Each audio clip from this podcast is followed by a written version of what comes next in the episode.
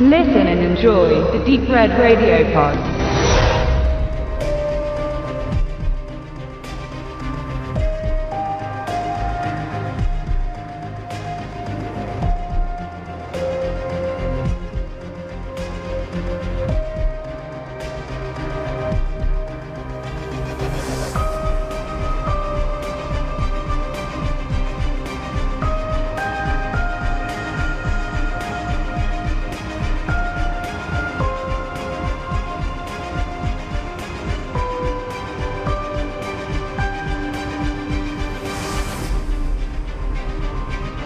Daredevil Staffel 2.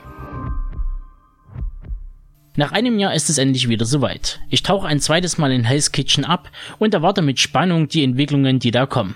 Da ich annehme, dass mittlerweile jeder Liebhaber des gezeichneten Wortes und Anhänger des fantastischen Genres die erste Staffel gesichtet hat, brauche ich nicht groß auf die Qualitäten dieser Marvel-Produktion aus dem Hause Netflix eingehen. Drum komme ich am besten zum wesentlichen Teil, meinen persönlichen Eindruck. Was gleich in der ersten Folge ins Auge springt, ist, dass man das Production Value angehoben hat und der Look etwas wertiger ausschaut als noch in der ersten Staffel. Die zugegebenermaßen auch schon herausragend die Welt von Hell's Kitchen einfängt, aber immer den Anschein versprühte, dass mit angezogener Handbremse, sprich das Budget, im Setdesign gearbeitet wurde. In der aktuellen Staffel hat man das Gefühl, in ein Universum einzutauchen, das mit Leben gefüllt ist. Es wurde ein höherer Aufwand betrieben, um den Zuschauer erfolgreich den Anschein von Authentizität zu vermitteln. Ein weiterer Punkt, dem ich überaus positiv gegenüberstehe, ist die Entscheidung an die Story und die Geschehnisse der vorherigen Staffel fast nahtlos anzuknüpfen. Seien es die kriminellen Strukturen innerhalb New Yorks oder auch die Entwicklung des Büros Nelson Murdoch. Der einzige Wermutstropfen bleibt, wie so oft, die eher lasch gehandhabte Figurenkonzeption.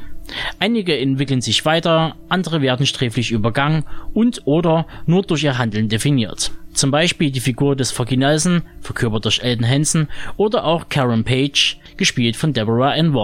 Beide besitzen Potenzial, aber leider dienen diese nur als Stichwortgeber oder um die Handlung in eine bestimmte Richtung zu lenken. Einfach gesagt, sie wirken eher blass. Es bleibt zu hoffen, dass Showrunner Chugoda dem Ensemble zukünftig mehr Raum zur Entfaltung lässt. Wie es auch anders geht, zeigte ihr eindrucksvoll Marvels Jessica Jones aus der Feder von Melissa Rosenberg. Dort lag die Gewichtung eindeutig in der Entwicklung und im Background des Personals. Und Personal ist auch ein gutes Stichwort. Dieses wird ähnlich dem Worldbuilding ebenfalls vergrößert, wenngleich für meinen Geschmack etwas zu viel. Daredevil, The Punisher, Fisk, Wahand, Elektra, Stick, Blacksmith sind mir persönlich zwei bis drei Personen zu viel im Spiel. Inwieweit wer was wo mit Daredevil zu tun hat, werde ich zwecks Spoiler nicht weiter vertiefen. Deshalb werde ich nur noch kurz auf den großen Antihelden der Geschichte eingehen. Der Punisher gehört wohl zu den umstrittensten Charakteren im Comic-Universum.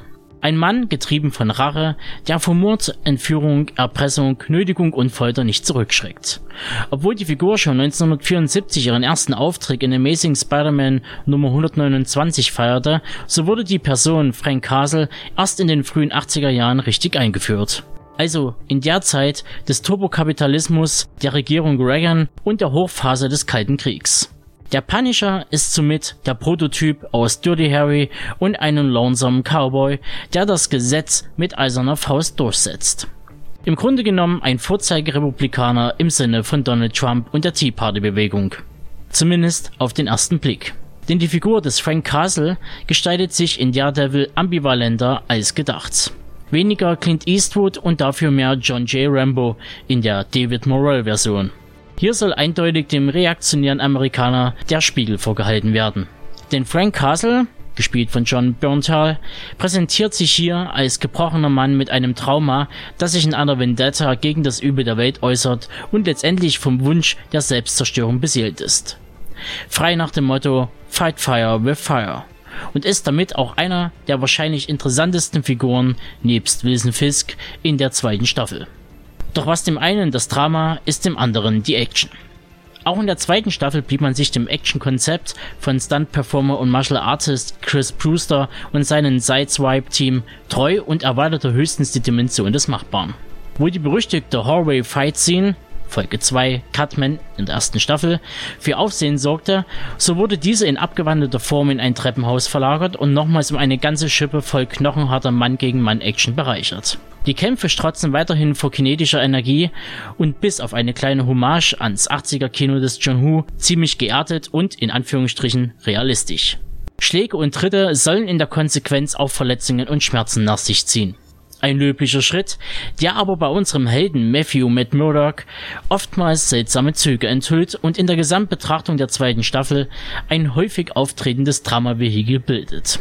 Und sich mir so präsentiert, als ob die Showrunner im Writers Room saßen und dachten, hm, wir nehmen einfach gut funktionierende Handlungselemente aus Staffel 1 und basteln sie per Copy and Paste in die zweite.